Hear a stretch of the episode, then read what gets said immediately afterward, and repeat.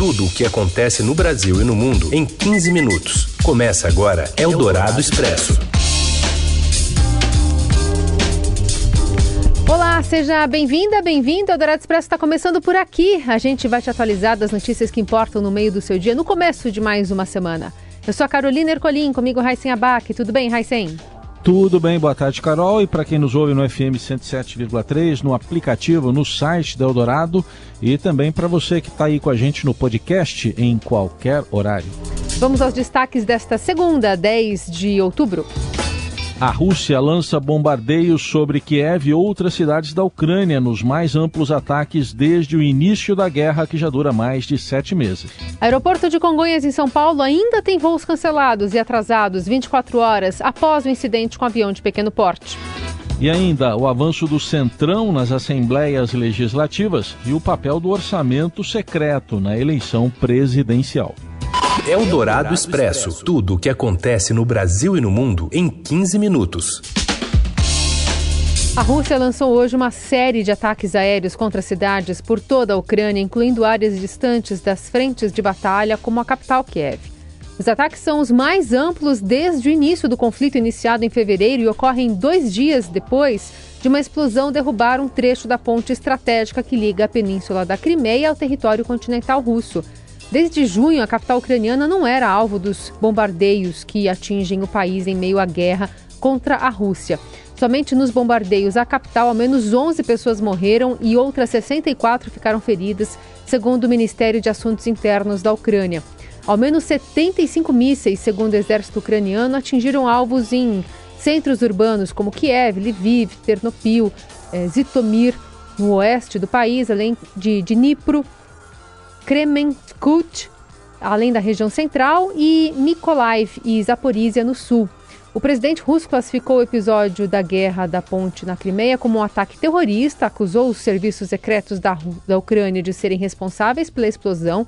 E após essa série de ataques, o presidente ucraniano Volodymyr Zelensky pediu à população para que não saia dos abrigos. Peço a vocês que não saiam, cuidem de vocês e de seus entes queridos, vamos aguentar e ser fortes, escreveu Zelensky no Telegram. Eldorado Expresso. O aeroporto de Congonhas, em São Paulo, tem voos cancelados após um incidente com um jato na pista. Isso foi ontem, domingo, e os detalhes chegam com a Renato Kumura. Boa tarde. Olá, boa tarde. Passageiros ainda enfrentam saguão lotado e dificuldade para embarcar em voos no aeroporto de Congonhas, na zona sul de São Paulo. Apesar de o aeroporto ter sido reaberto às 22h18 de domingo, após a pista principal ter sido fechada no início da tarde, quando o pneu de um avião de pequeno porte estourou durante o pouso, a situação é bastante caótica diante da quantidade de pessoas que se aglomeram no check-in em busca de informações. A DJ Mariana Oliveira, de 33 anos, está desde domingo tentando retornar para Goiânia. Ela e mais dois amigos vieram na sexta-feira para ver um show em São Paulo que aconteceu no sábado. Eles chegaram ao aeroporto de Congonhas, na zona sul, no domingo por volta das 15 horas para embarcarem às 18h30. Ela disse que quando chegou ao aeroporto o avião já estava parado na pista, porém todos os voos estavam sendo cancelados, mas na Gol eles iam postergando, não falaram se iriam ou não cancelar o voo. Ela disse que aguardou até as 22 22h30 quando soube que o voo foi cancelado. Elas e os amigos também não conseguiram hospedagem pela companhia aérea em razão da longa fila de espera. Por sorte, ela tem amigos em São Paulo que receberam tanto ela quanto os amigos dela. De acordo com informações divulgadas pela Infraero na manhã desta segunda-feira, durante todo o domingo, 233 voos foram cancelados, 116 que partiriam de Congonhas e 117 que chegariam. Ainda há reflexo nos voos programados, ainda de acordo com a lista de painel da Infraero, ao menos 20 chegadas e outras 17 partidas também foram canceladas. Entre os voos atrasados, a Infraero contabiliza duas chegadas e 13 partidas neste mesmo horário. Ao menos três estados e o Distrito Federal tiveram voos afetados. São eles Bahia, Alagoas, Rio de Janeiro, Pernambuco, Goiás, Paraná, Minas Gerais, Mato Grosso do Sul, Rio Grande do Sul, Espírito Santo, Santa Catarina e Ceará, além de São Paulo, incluindo capital e cidades do interior. Eldorado Expresso. E agora sobre política, território de atuação do Centrão chega ao nível estadual. Nas assembleias, o bloco elegeu mais da metade dos deputados estaduais, o que significa mais de 40%, a mais até do que na eleição anterior. Vamos a Brasília, a apuração é de André Schauders. Boa tarde, Carol. Boa tarde, Heisen. Boa tarde, ouvinte. Independente do que aconteça no segundo turno das eleições, o Centrão é o grande vencedor da disputa de 2022, pelo menos no que se refere às assembleias legislativas dos estados. Um levantamento publicado nesta segunda-feira no Estadão mostra que o grupo de partidos cresceu 41% no número de estaduais eleitos em relação a 2018. Hoje, mais da metade de todos os 1.059 deputados estaduais do Brasil pertencem a algum partido do Centrão, de acordo com o resultado que saiu das urnas no primeiro turno dessas eleições. O aumento se deve muito à ida do presidente Jair Bolsonaro para o PL, um partido que é um dos principais aí do grupo do Centrão e que triplicou o número de estaduais eleitos, e há outros fatores também, como o uso do orçamento secreto por parte de congressistas que buscavam a reeleição e que acabam puxando ali na sua colinha né, um deputado estadual com o qual eles têm afinidade, tende a ser do mesmo grupo partidário. A gente conversou com alguns especialistas e alguns deputados estaduais eleitos também para entender qual é a cara desse grupo, né? E tem algumas características em comum com o Centrão em Brasília, na Câmara dos Deputados. Por exemplo, é um grupo que costuma defender pautas conservadoras, pautas corporativas, né, de corporações como polícia e outras do serviço público. Tende a ser um grupo bastante conservador também nas pautas de costumes. E por fim, é um grupo que tende a apoiar o governador do estado, independente da coloração ideológica né, do governador, assim como o Centrão costuma fazer em Brasília em relação ao governo federal. E frustrados com a composição do Congresso em 2023, aliados de Lula atribuem ao orçamento secreto resultado aquém do esperado nas urnas. Na avaliação de líderes da esquerda, o instrumento instituído sob o governo de Jair Bolsonaro enfraqueceu o chamado voto de opinião e alavancou políticos que levaram recursos a seus redutos. Somadas as bancadas das legendas que apoiam Lula, o petista teria se eleito 139 representantes em sua base na Câmara. Segundo o levantamento do Departamento Intersindical de Assessoria Parlamentar, o DIAP, o arco de alianças tinha potencial para eleger até 162 deputados, o equivalente a quase um terço da casa. Aliados de Lula projetam que ele precisaria fazer mais arranjos com partidos do Centrão do que previam antes do primeiro turno. Um membro da campanha do petista afirma à coluna do Estadão, sob reserva, que o atendimento de demandas de parlamentares às suas bases eleitorais será o meio mais simples para compor maiorias. Você ouve Eldorado Expresso.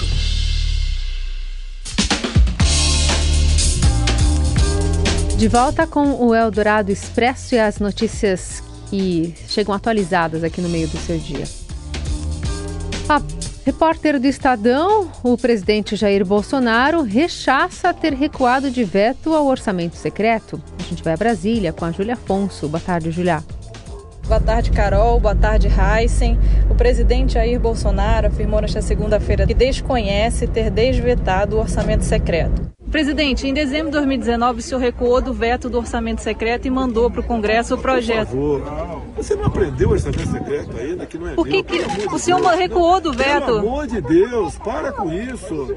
Por que, que o senhor recuou do veto? É uma decisão do, do, do, do, Legislativo que eu vetei, depois derrubaram o veto. Depois o senhor recuou do veto. Quem recuou do veto? O ah, senhor... eu desvetei, eu não, não desconheço. Mensagem 638. Des, desconheço, desvetar. Obrigado, pessoal. Revelado em série de reportagens do Estadão, o orçamento orçamento secreto foi gestado dentro do Palácio do Planalto, no gabinete do então ministro da Secretaria de Governo, general Luiz Eduardo Ramos. A primeira tentativa de viabilizar o orçamento secreto foi realmente do Congresso e Bolsonaro a vetou. O presidente, porém, recuou do próprio veto logo depois e encaminhou para análise dos parlamentares o texto que criou o orçamento secreto.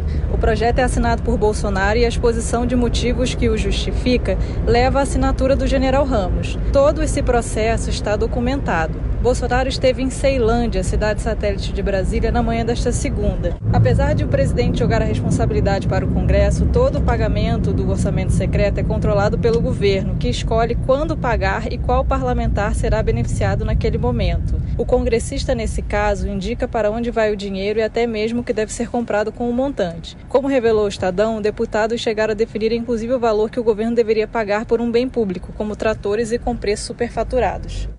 Eldorado Expresso.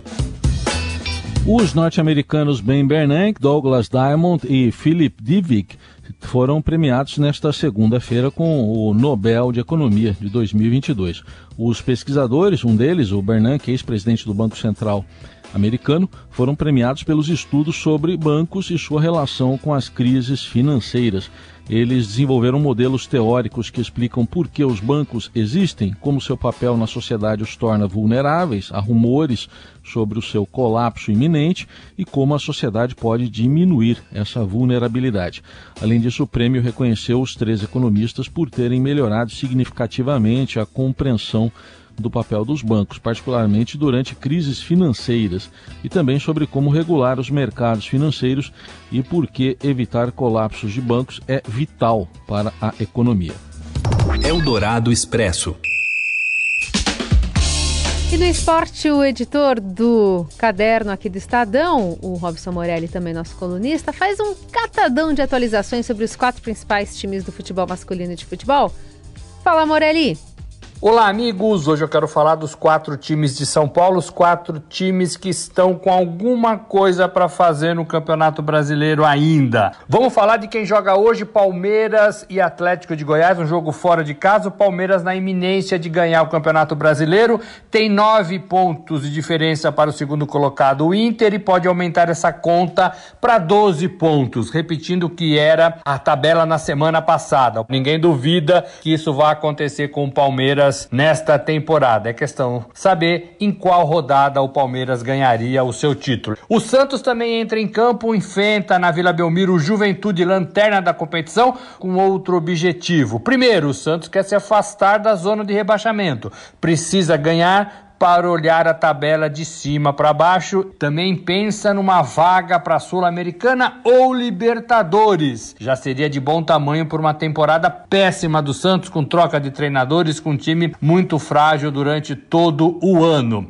O São Paulo vive uma expectativa diferente. Também tem que olhar para os dois lados da tabela, para a parte de baixo e para a parte de cima. O que está em jogo em relação ao São Paulo é a permanência do seu treinador Rogério Ceni. A diretoria o quer e fez contrato até 2023, portanto por mais uma temporada, mas ele não deixa claro que quer ficar. Ele fala ali nas entrelinhas, mas que também quer ter condições de ganhar títulos na próxima temporada. O que isso significa talvez mais reforços, mais dinheiro, um time diferente do que foi nesta temporada. E a semana é toda do Corinthians, que começa a sua decisão da Copa do Brasil, enfrenta o Flamengo em jogos de ida e volta, e o primeiro jogo é em São Paulo, na Neoquímica Arena, diante da sua torcida. Quem fizer mais pontos, quem fizer mais gols, ganha a competição. Hoje o Corinthians consegue olhar para o Flamengo e pensar, dá jogo. Essa diferença técnica das duas equipes já foi maior. É isso, gente. Falei, um abraço a todos, valeu. Valeu, Morelli. Também valeu pela sua companhia. Lembrando que você segue bem informado nas plataformas digitais do Estadão. E se você está ouvindo a gente em podcast, pode dar cinco estrelinhas ali, por exemplo, se sua plataforma for Spotify, para a gente seguir bem avaliado. Valeu, Raicen. Uma para mim e quatro para você. É justo. E até, até, até amanhã. Você ouviu Eldorado Expresso tudo o que acontece no Brasil e no mundo em 15 minutos.